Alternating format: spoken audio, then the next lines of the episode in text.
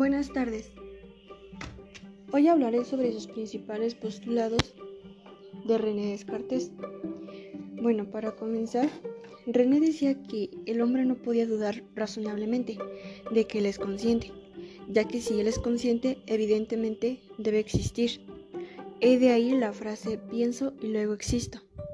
Él creía que el conocimiento lo poseemos desde un principio y que no hay que adquirirlo.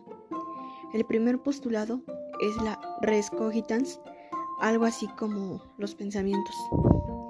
La res extensa, esta se refería a la materia, o sea, al cuerpo humano, y decía que existían dos clases de comportamiento, el voluntario, que este era básicamente gobernado por el alma, y el involuntario, algo puramente mecánico, como por ejemplo lo que nosotros ya hacemos en físico contra algo tangible.